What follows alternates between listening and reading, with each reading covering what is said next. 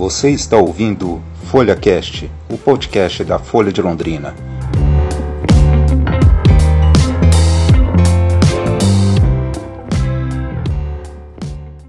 Meu nome é Vitor Ogal e sou repórter da Folha de Londrina. Neste programa eu conversei com a Miriam Rocha, chocolatier que estudou na França e que sabe o processo de produção de chocolate detalhadamente. Escute só a entrevista que eu fiz com ela.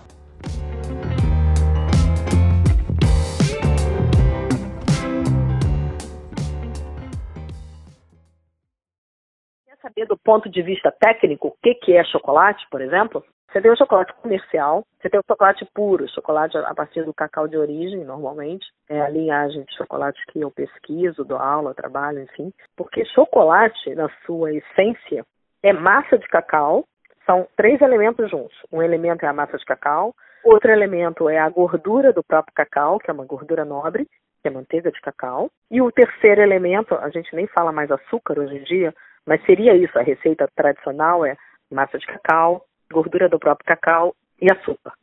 Isso compõe chocolate. Hoje em dia, a gente coloca o açúcar, gente substitui por elemento de dulçor, porque com as dietas e com a alimentação inclusiva, então ficaria muito feio falar só açúcar, né? Você pode ter ali um elemento, um adoçante, ou enfim, um, um outro tipo de açúcar, né?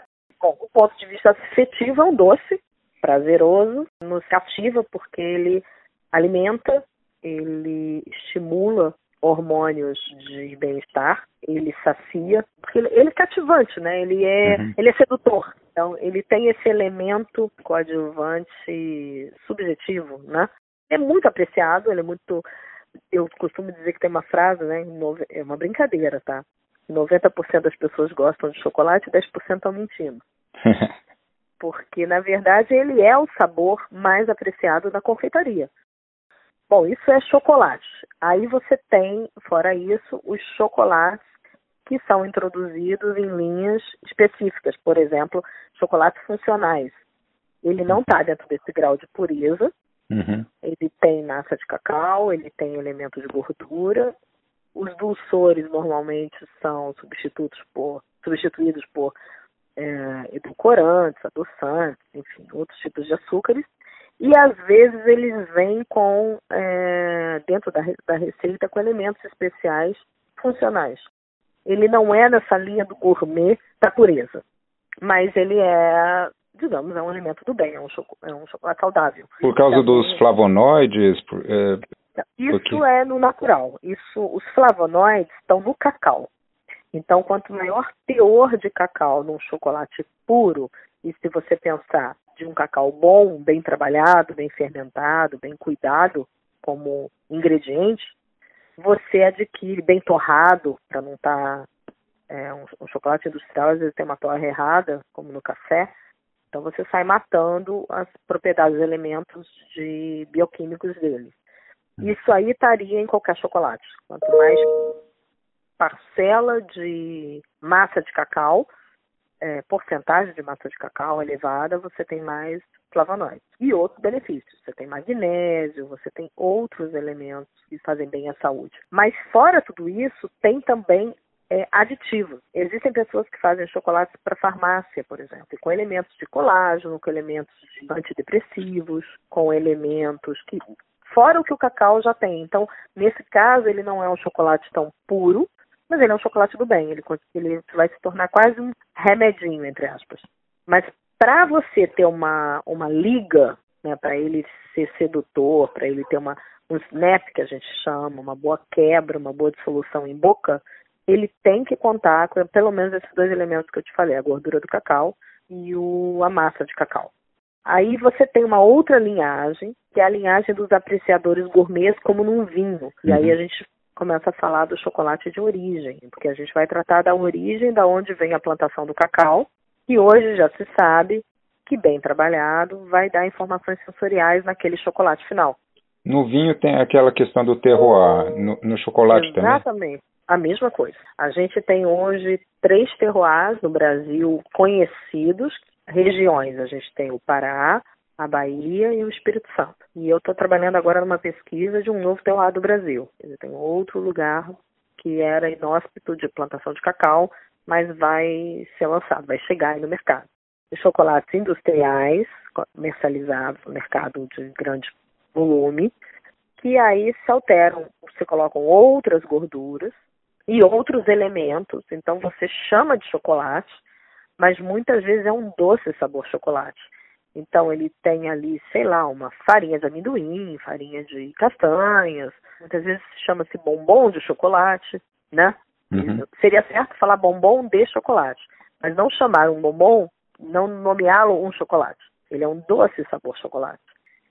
Então, e você tem as gorduras alteradas, que são a indústria utiliza muito gorduras para dar efeitos. Por exemplo, um ao leite industrial às vezes vem com uma, uma gordura isolada de leite, porque essa, esse elemento lácteo encanta as pessoas. A referência ao leite é muito forte na cabeça uhum. das pessoas. E aí existem gorduras lácteas ou outras gorduras que são aditivos nas fórmulas para conquistar o consumidor, através de textura, sabor. Isso normalmente é um panorama de um chocolate mais industrial de grande porte. Não é um chocolate do mal, mas é um chocolate que já não é tão puro, que não vai ter tanto teor de cacau e benefícios assim. E você tem ainda uma outra categoria, que é o chocolate de trabalho, que eu chamo, que é um chocolate preparado com gorduras facilitadoras ou não, mas de qualquer forma ele tem um teor maior de gordura na sua formulação, mesmo que seja só manteiga de cacau. São chocolates feitos para um artesão retrabalhar ele. E você tem hoje um movimento no Brasil que é o Bintu Bar. O que é isso? São artesãos. Bintu Bar são pequenos artesãos que fazem o seu próprio chocolate. Aí normalmente eles adotam uma essa lei da pureza com mais cinco, ou eles são, no Brasil a gente tem o movimento Tree to Bar, que é da árvore à barra. Ou seja, é um cacauicultor e da sua fazenda ele pega as amêndoas de cacau, cuida de toda a fermentação, secagem, torra, refino e vai fazer a, a massa do chocolate. Ou seja, desde a origem. Desde a origem. O Binto Bar, ele não tem a fazenda, propriamente dita, mas ele é um purista. Ele uhum. gosta de fazer com bem menos ingredientes, então eles falam, ah, meu chocolate só tem dois ingredientes. Então, às vezes eles procuram, por exemplo, o cacau do, do Pará, que comprovadamente tem mais gordura, eles nem adicionam manteiga de cacau, eles colocam cacau e açúcar. Eles querem buscar primazia por menos ingredientes e eles têm uma peculiaridade ainda, que é de fazer num moinho. É um moinho de pedra, só que com rotação mecânica, chama melanger. É uma maquininha, elas começam em 4 quilos e, bom, existe, saindo da regra, alguns poucos que tem. É um modo antigo de fazer chocolate. Hoje eu conheço um cara no Brasil, que foi até um ex-aluno meu, que tem uma máquina de 150 quilos, mas o normal é ter maquininhas uhum. de 4 quilos a 8 a 50 quilos no máximo. Então eles fazem em pequenos lotes. Normalmente são pequenos empresários. Essa tendência veio dos Estados Unidos, é, entrou no Brasil em 2014, mais ou menos, e vem explodindo. Então são pessoas que têm essa expertise de comprar o grão do cacau e lançar suas coleções em pequenos lotes. Bom, é, desses é, que são apreciadores do Beetle Bar, certamente eles escolhem os grãos bem criteriosamente, né? E eles usam majoritariamente o, o, o grão brasileiro, eles trazem, importam é, os grãos cultivados em outros lugares, como é que é isso? Eu vejo o que eu tenho visto acontecer nos grupos que eu participo de Bintubá, a primazia é para valorizar o produto nacional. Até porque uma boa parte dos Bintubás brasileiros são Tritubás. Então, uhum. eles querem, claro, valorizar o grão da fazenda deles, ou dos avós, ou dos pais. Esse movimento é mais forte dos Tritubás na Bahia. Então, uhum. eles tentam ter preço melhor no seu cacau. E aí, um desses, uma dessas formas é de agregar valor é você já ir no produto final, você já produzir o seu chocolate, não vender o grão de cacau. Uhum. E aí, claro, é, a primazia é pelo, pelo cacau nacional. A gente vê uhum. essa tendência de valorizar o produto nacional, sim. Bom, recentemente meu pai esteve lá no Pará e constatou que a, plantação de cacau lá, é, numa região que antes era dominada pela pimenta, hoje é, é quase que totalmente exportada para o Japão. Como é que está essa questão da exportação do cacau brasileiro para o exterior? Olha só, o Pará ultrapassou a Bahia em exportação. Antes era a Bahia, número um, e o Pará em volume. Mas o Pará ainda não é em qualidade. Então, assim, está se fazendo um movimento para se melhorar essa conscientização, inclusive de ensinar esse processo do intubá para os cacauicultores e pequenos artesãos lá, porque é a terra do cacau, é de, do nosso país, é do Amazonas que vem o cacau, uhum. originalmente, né? Ele migrou para a Bahia. Uhum. Então, enfim, eles ultrapassaram em volume, mas não em qualidade. Então, esse cacau, em sua maior parte, é exportado, é o cacau de bolsa de valores, é o de commodities, uhum. que não é o de melhor qualidade. Não. E o da Bahia já tem uma qualidade. Bahia, uma... É, a Bahia tem também o de commodities, mas como teve o problema da vassoura de brusca, saiu quebrando muitas empresas. Uhum. Então, com isso, é, vieram se fortalecer os pequenos produtores com o cacau de origem, com o cacau de melhor qualidade. Por isso que a gente chama de origem, quer dizer, todos, claro, têm uma origem, mas você acaba querendo falar dessa origem, desse varietal, dessa qual subespécie ele é, quando você tem características para divulgar sobre ele, né? Quando você está falando de um cacau qualquer, que você não tratou bem, não cuidou bem, é um commodity, escolhe de qualquer maneira. A gente não tem no Pará muito o problema da vassoura de bucha, mas a gente tem outras pragas da lavoura. Então, quando você colhe de qualquer maneira, não fermenta legal, só cuida da exportação de um cacau de commodities, que a gente chama, você não tem muito interesse né, de separar por espécie, subespécie ou coisa assim. Você trata tudo como uma coisa só. Uhum. E infelizmente é esse o maior cacau que é exportado. Infelizmente ou felizmente, né? Porque acaba ficando para o Brasil o, o melhor cacau está sendo bem consumido quase que integralmente aqui. Agora, o que a gente gostaria e o que a gente está buscando espaço é aumentar essa porcentagem do cacau commodity para o cacau de qualidade, para ganhar mais, ter um maior valor agregado e também uma melhor reputação. A reputação do Brasil vem melhorando muito. A gente deu um boom. O que aconteceu com o Brasil, de uma maneira geral? Há uns anos atrás, depois da, da vassoura de bruxa, a gente deu uma sumida do mapa. A gente deu uma queda na, no cacau commodities do mundo. Daí a gente entrou, mais ou menos por volta de, do, de 2008, 2009, o Brasil entrou no, começou a fazer parte da, do Salão do Chocolate, que é uma das feiras mundiais que ditam as tendências da chocolateria. Nós conseguimos entrar com o Brasil lá, o Brasil tem uma presença constante desde então. E nesses 12 anos de trabalho, o Brasil veio ganhando prêmios, depois ele deu uma, uma sumida, e nisso o Brasil veio se profissionalizando, entrando com o Bintubar aqui, que deve ter entrado por volta de 2014, como eu te falei. Bom, nesses avanços, o que culminou agora, no ano passado, foi o Brasil conseguir entrar, então digamos que o próximo avanço foi que o Brasil entrou para a lista de produtores de cacau de origem. Então, existe uma lista mundial onde se apontam quais são os países que são produtores nativos ou produtores de extrativismo, por exemplo, África, né? A África não é nativo, é de extrativismo, mas tem regiões na África que se tem um cacau legal. Então, eles apontam aonde são as regiões que têm um cacau de origem. E o Brasil entrou para essa lista, graças a Deus. Foi oficialmente divulgado ano passado, em outubro, mais ou menos. Então, com isso, espera-se que bons chocolatiers mundiais, bons compradores, começou a apontar curiosidade de novo. Então, no início foi quando nós entramos para o salão, que fez um reboliço, né, Brasil, né, ah, tem cacau no Brasil, os europeus não sabiam, blá blá blá. Depois deu uma aquietada, o Brasil uhum. parou de ganhar prêmios por um tempo. No início a gente ganhou prêmios, né, medalhas do nosso cacau. Uhum. Deu depois, veio essa fase meio café com leite, deu uma aquietada. E agora a gente voltou a criar um burburinho no que o Brasil, ano passado, fez o primeiro congresso de cacau, congresso internacional, uhum. e também entrou para essa lista. Preço ainda é ditado pela Commodities, tá? O que acontece é quando você tem um cacau melhor, você, eles pagam um prêmio acima do, da Commodity. Você é formado em Paris pela Escola Tradicional de Chefs? É, Escoffier é o nome da escola em Paris. Uhum. E é, dirigiu o próprio ateliê por cinco anos, né, durante a sua estadia na Alemanha, né?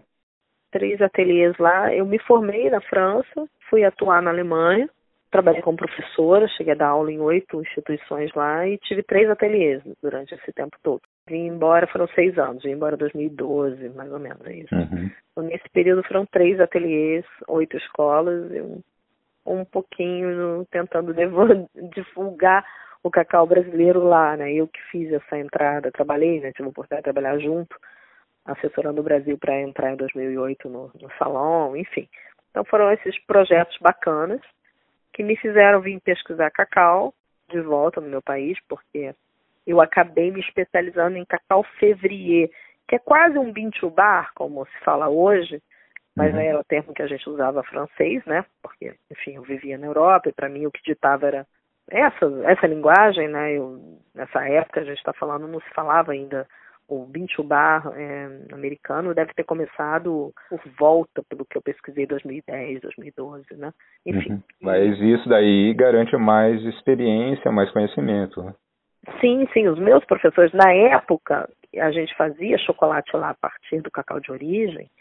Eu lembro que existia uma processadora, uma empresa pequena no sul da França, que se a gente conseguisse comprar o cacau, porque eu lembro que o meu sonho era fazer minha coleção com o Brasil, eu fazia chocolate para outras né, coleções, uma na Suíça, uma na Alemanha, e eu queria o cacau brasileiro. E aí eu tinha que fazer passar, como não tinha esse maquinário, hoje é fácil você comprar uma melanger de 4 quilos, mas naquela época não era. Então é, a gente tinha que fazer vir é, para o sul da França e esse cara é, transformava em massa de chocolate. Ele vendia é, esse serviço no Salão de Paris, lá que eu conhecia, assim, professores meus trocavam massa de, de cacau. Era uma coisa meio assim, sabe? É, romântica. Uhum. Ah, né? Brasil era uma coisa de louco para conseguir. Uhum. Então, quando eu apresentei os primeiros chocolates brasileiros que eu trouxe, o cacau daqui, nossa, eu lembro de um professor meu que até hoje tem na coleção dele um, um, uma matriz de um, um varietal exótico, eu uhum. lembro dele ficar louco quando viu e falou, eu quero esse cacau, eu apresentei para o cacauicultor, enfim, aquela coisa toda. Então, assim, na época, eu lembro de palestras desses grandes chefes e eles falavam que tinham seis, eu nunca esqueço esse número, eram seis famílias, né, na França, eh, que faziam o próprio chocolate desde da origem, assim, conseguiam comprar o cacau e fazer. Uhum. Então eram muito poucas. Se você pensar num país né? Uhum. Eu posso te dizer que hoje a gente tem Bintubar mais de 70 no Brasil, imagina. Uhum. Então, tudo bem que né, a França é um país pequenininho, mas mesmo assim. Né? E aí, fora isso, a gente tinha as grandes processadoras e tinha algumas processadoras médias que eram os parceiros dos bons chocolatiers, que era com essas que a gente contava. Então, eram esses os fornecedores. Conseguir cacau naquela época, ou massa de cacau, é, a não ser que você tivesse volume médio é, para fazer, né, vir a exportação e, e dali processar para você uma linha, era um artigo de luxo, né? Uhum. E então a gente chamava, aí eu me interessei por ser esse especialista. Então eu falei, eu vou deixar de ser só chocolatier, né, de transformação, e quero estudar para ser cacau février para trabalhar numa dessas pequenas fábricas, se for o caso, ou ser consultora. E aí acabou que a minha vida foi direcionando, eu pesquisava tanto que eu acabei virando professora, fui convidada para dar aula aqui, aula aqui, palestra, porque eu ficava muito entre a França e a Alemanha, mas eu tinha essa coisa de ser da origem exótica da onde vinha um bom cacau, né? Mas principalmente naquela fase ainda um exótico, que é o uhum. Brasil. Uhum. E com isso, de tanto vir para o Brasil para pesquisar né, o meu país, o meu cacau, então, assim, eu me especializei em cacau février, que era o nome disso, como se fosse um enólogo para o mundo do vinho, uhum. é para o mundo do cacau. E eu mal sabia que estava me trazendo de volta para o meu país, né? Eu acabei de vindo pesquisar, pesquisar, pesquisar e acabei aqui ficando. E acabou que eu vim para montar a primeira escola de chocolateria no Brasil, que é no Sul, dessa linhagem de chocolateria tipo Ecole, e de curso desde as bases, desde a origem, que aqui não existia isso. Uhum. É, foi isso. Você falou dos grãos, você falou da massa, é...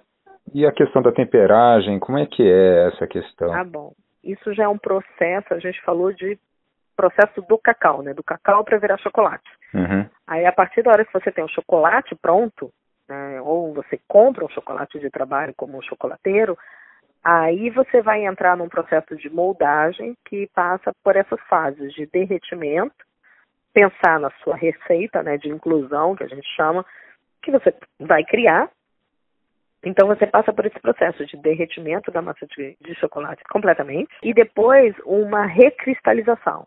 Entre essas duas etapas está o tal do mito da temperagem, que o pessoal morre de medo, mas que não é nada demais, além do que você controlar através de temperatura e movimento, a organização desses cristais, para você ter, quando ele se cristalizar, você ao quebrar, principalmente uma barra, ele tem que ter alguns critérios, um bom chocolate. Uhum. Ele tem que brilhar, ele tem que derreter na boca por igual, para te causar um impacto de sabor. Ele tem que ter aquele snap, que é aquela quebra limpa, sabe, dura, Uhum. tec no chocolate. Enfim, é, brilho, forma, é, textura, esses são Uhum. os critérios, né? E para que isso tudo aconteça, você tem, não ter mancha, né? Você tem que passar pelo processo da temperagem. E aí é que vem aqueles chocolates com gorduras facilitadoras, que não são chocolates, mas que possibilitam aquela artesã trabalhar em casa. Tecnicamente falando, se eu trabalho numa indústria, vou criar duas massas de trabalho, uma é chocolate, que é aquela pura que eu te falei, mas só gordura nobre e açúcar. Outra, é, que é um nome muito esquisito, mas é a verdade, chama-se, no Brasil se chama de cobertura, ou seria tecnicamente falando um compound. O que, que é isso? É uma formulação com sabor chocolate, com uma gordura que tem ela se assemelha à manteiga de cacau, mas ela não é. A dona de casa derrete no micro-ondas, não precisa temperar, porque não tem os cristais da manteiga de cacau. Uhum. Então ele tem um pouco, né? Mas, enfim, muito pouco. Então ele se solidifica até no freezer. E Uhum. aí isso aí popularizou o trabalho com chocolate. Mas na nossa língua a gente chama tudo de chocolate. Uhum. Só que vai ter uma diferença de textura, de sabor e de preço, principalmente de mercado. Uhum. Mas é isso, essa é a realidade. É o chocolateiro caseiro, né? E não o artesão chocolateiro, digamos assim. Então a gente tem três artesãos aí. A gente tem aquele que faz o bintubar, ou tritubar, a gente tem um confeiteiro ou um artesão que vai trabalhar com chocolates nobres, vai utilizar têmpera, manual ou mecânica, e você tem aquela pessoa que vai fazer de brincadeira ou, enfim, ou um caseiro, mesmo para comercializar, que às vezes vai começar por um chocolate que tecnicamente não exige tanto respaldo, né, de ar-condicionado, de equipamento, enfim, e pode fazer no micro-ondas e na geladeira da casa dela. É, você desenvolveu chocolate é, para as marcas Tiffany, Gucci, né? Como é que foi isso? Sim, é, já desde a Alemanha, como eu trabalhava com esse sensorial, lá eu comecei a fazer. O primeiro desenvolvi chocolate, o meu primeiro projeto foi para as vinícolas do sul da Alemanha. Com isso, eu acabei curtindo essa parte do sensorial do cacau, né? E, e esse primeiro trabalho com essas é, grifes foi, na verdade, um lançamento de um perfume da Gucci na Alemanha. Pediram para eu sentir o aroma do perfume e desenvolver um chocolate que tivesse o, o gosto daquele cheiro, digamos assim, né? Daquele, aquela nota sensorial. Uhum. E foi um trabalho que eu fiz com, né, enfim, foi para mim um desafio muito gostoso, eu não esperava que fosse dar a repercussão que deu, e foi muito bacana. E, e aí dali eu comecei a é, me chamavam de sommelier do chocolate e comecei a desenhar linhas. Então começou a vir esse trabalho na parte de bombom, porque a Alemanha é muito forte em bombom, assim como os belgas. E essa parte de bombom, mas caía para mim os bombons exóticos, né? Digamos assim, cá entre nós dois os caroços. Uhum. né? Então, na verdade, essas linhas foram linhas de produto muito exóticas. A da Tiffany foi a caixinha da Tiffany, que como é uma joalheria americana, eles faziam tradicionalmente com aquela pasta americana, Uhum. Que é na confeitaria um petit fuzinho, né? Uhum. E, e aí para mim veio para fazer de chocolate, né? Então teve todo um trabalho ali de pintura de chocolate, fazer um chocolate branco que ficasse branco, branco, branco, né? E não só. Porque o branco é amarelo, né? Uhum. Que ficasse na tonalidade branca, com aquela fitinha azul, e a pessoa se surpreendesse. Mas eu comecei a criar sabores, como essas lojas todas, se você perceber, elas têm todo um sensorial, um apelo sensorial maravilhoso, né? Elas têm um cheiro próprio, cada uma usa um aromatizador de ambiente diferente. Então eu comecei a trabalhar com esse sensorial, misturar isso com a comida, né? Uhum. Então, ter, criar receitas exclusivas para essas empresas e que fosse a assinatura delas. Uhum. E foi muito legal, por um tempo foi muito bom. Mas logo, mas o que depois eu encerrei o ateliê nessa, nessa linha, porque no Brasil isso é um trabalho mega é, artesanal, né? Mas foi, foram coleções pontuais. Para Gucci também eu fiz uma coleção de bolsas e aí a gente pintava flores sobre o chocolate. Então você imagina, foi, foi praticamente uma pintora que né, da nossa equipe que ficou fazendo lá os padrões das flores. Então assim, eu acho lindo esse trabalho, é um trabalho artístico que dá muita margem no chocolate, mas é uma realidade do brasileiro bastante complexa de de se dar o luxo de conseguir manter, né? Uhum. Digamos assim. Mas hoje eu acabei me, me voltando mais para consultoria e aulas, até para ajudar a gente a profissionalizar esse mercado. Porque acho que Uhum. quanto mais artesãos forem tendo com mais capacidade técnica, legal mesmo, a gente sai daquele caseiro e vai impulsionando esse mercado para fazer do chocolate um produto é, valorizado, né, Uhum. mais valorizado. Legal. Hoje é- você é professora universitária, né? E, Aí eu dou aula, é, eu montei algumas, é, como é que fala, cursos de chocolate dentro das universidades, então, como eu te falei, essa primeira escola, eu fui até assessora deles para montagem, né, da- de toda, todo o projeto de pós-graduação, Uhum. Daí a gente montou depois em Ilhéus, na, na faculdade de Ilhéus, Niterói, eu dei aula também no La Salle. Depois eu fui para o Instituto de Tecnologia de Alimentos, então dou aula em parceria com eles. Hoje eu dou aula na Uniswan, no Rio também. Então, assim, eu vou. é, vai tendo idas e vindas, assim, de. vai migrando, né? Mas a maior parte da, dessas formações são voltadas à pós-graduação de confeiteiros.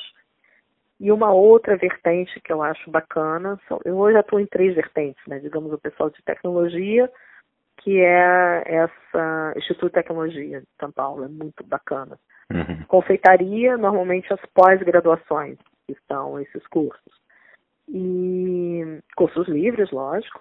E é, uma outra linhagem que eu acho bastante interessante, que eu comecei a atuar dois anos atrás, é na linha de alimentos funcionais e cacau tem entrado, tem tido uma participação bacana, por exemplo, em pós-graduação de chefes funcionais.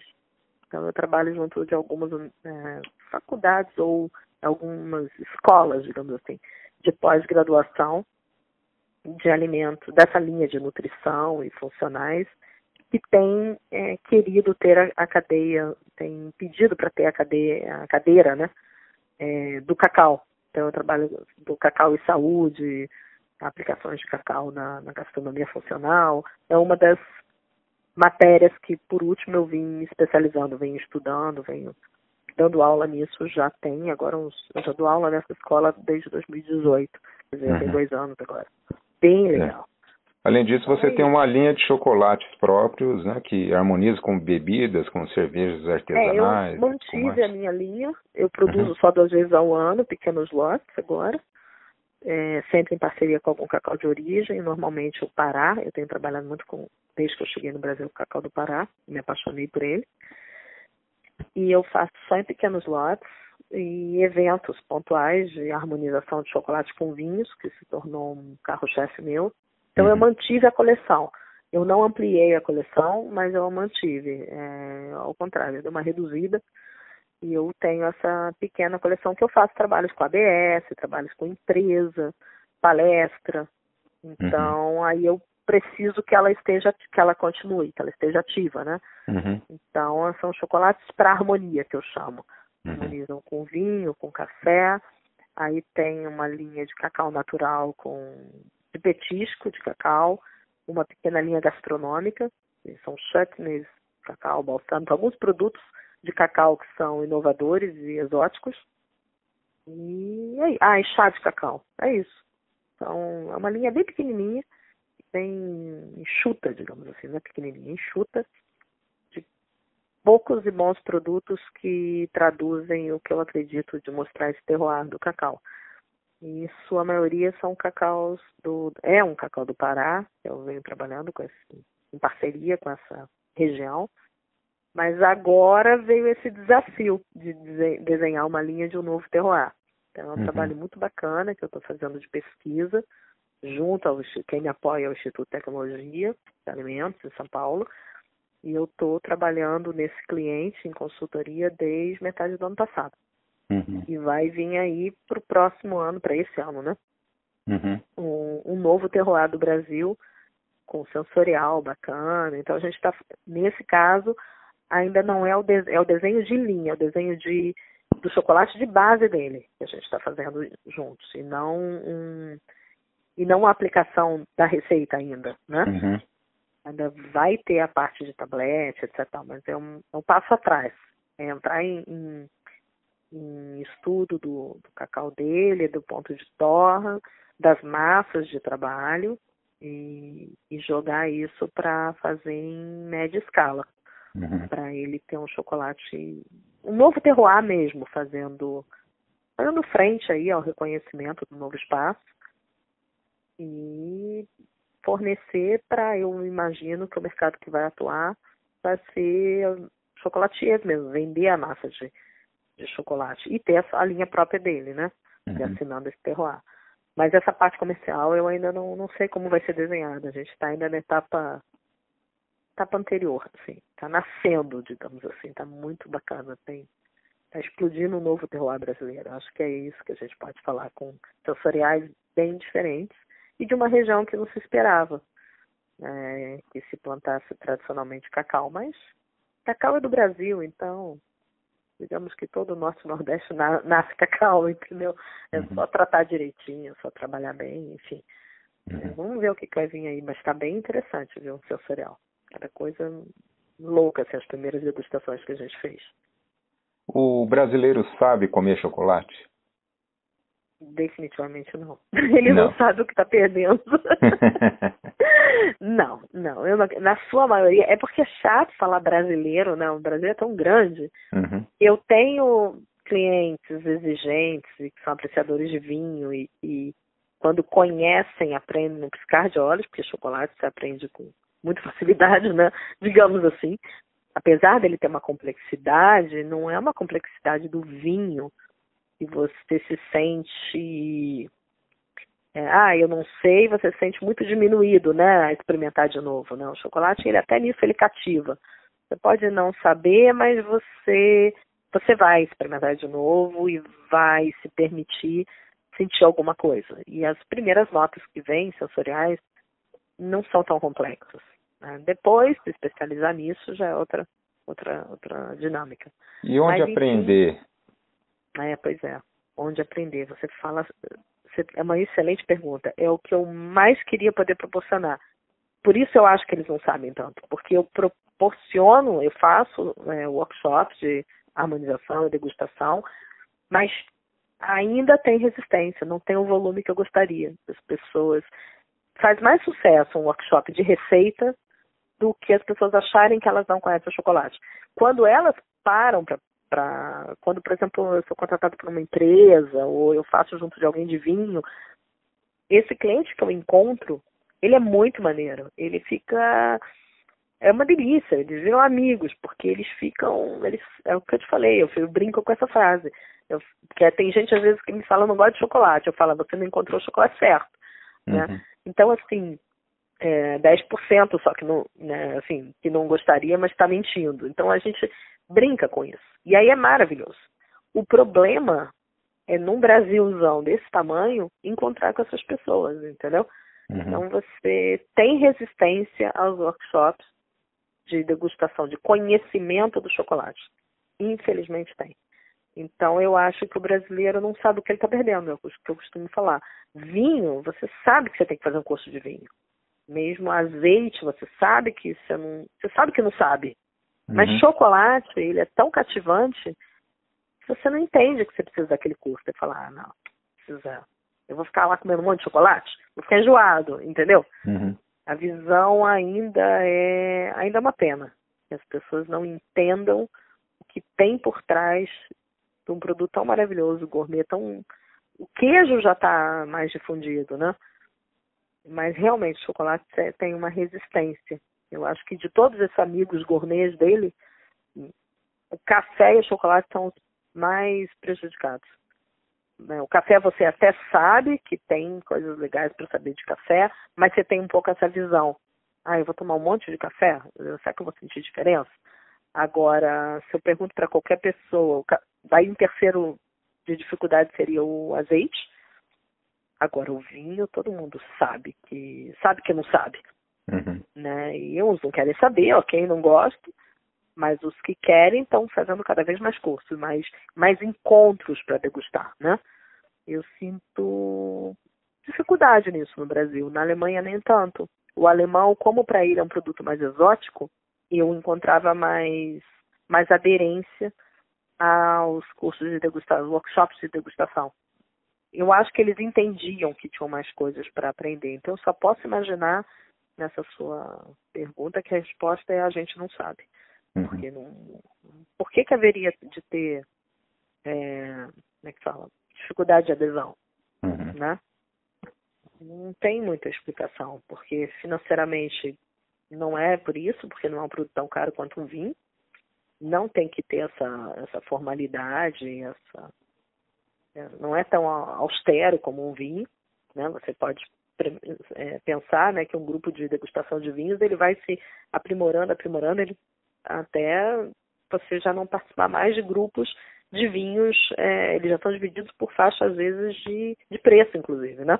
Uhum. Mas o chocolate, você pensar que em média um excelente chocolate custa, a média de preço é 20 reais, 22, 25, não dá para comprar isso com vinho, né? Uhum. Tem grupos de vinho que degustam, sei lá, ah, só tomamos vinho a partir de 100 reais. Quer dizer, é um hobby bem mais caro. Uhum. E uma, um tablete de chocolate você come seis pessoas numa degustação tranquilo. Uhum. Mesma coisa que uma garrafa de vinho. É, não entra na minha cabeça. Não sei se é porque eu amo chocolate.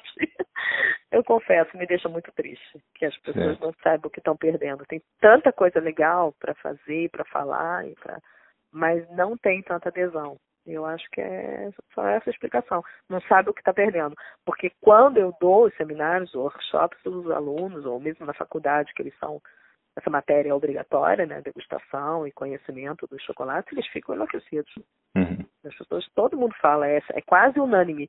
Nossa, eu não sabia que tinha tanta coisa para você me falar de chocolate. Eu rio e falo, pois é, nem eu sei tudo, entendeu? eu ainda estou aprendendo, eu estou cada hora de, de, de, degustando uma coisa diferente. E uma chocolatier, ela se arrisca a comer os chocolates comerciais? Claro que arrisca. A gente tem que. Você tem que conhecer o que tem no mercado, né? Uhum. Como. É que depende, uma chocolatier, assim, de qual ponto de vista? De apreciador, eu acho que não precisa.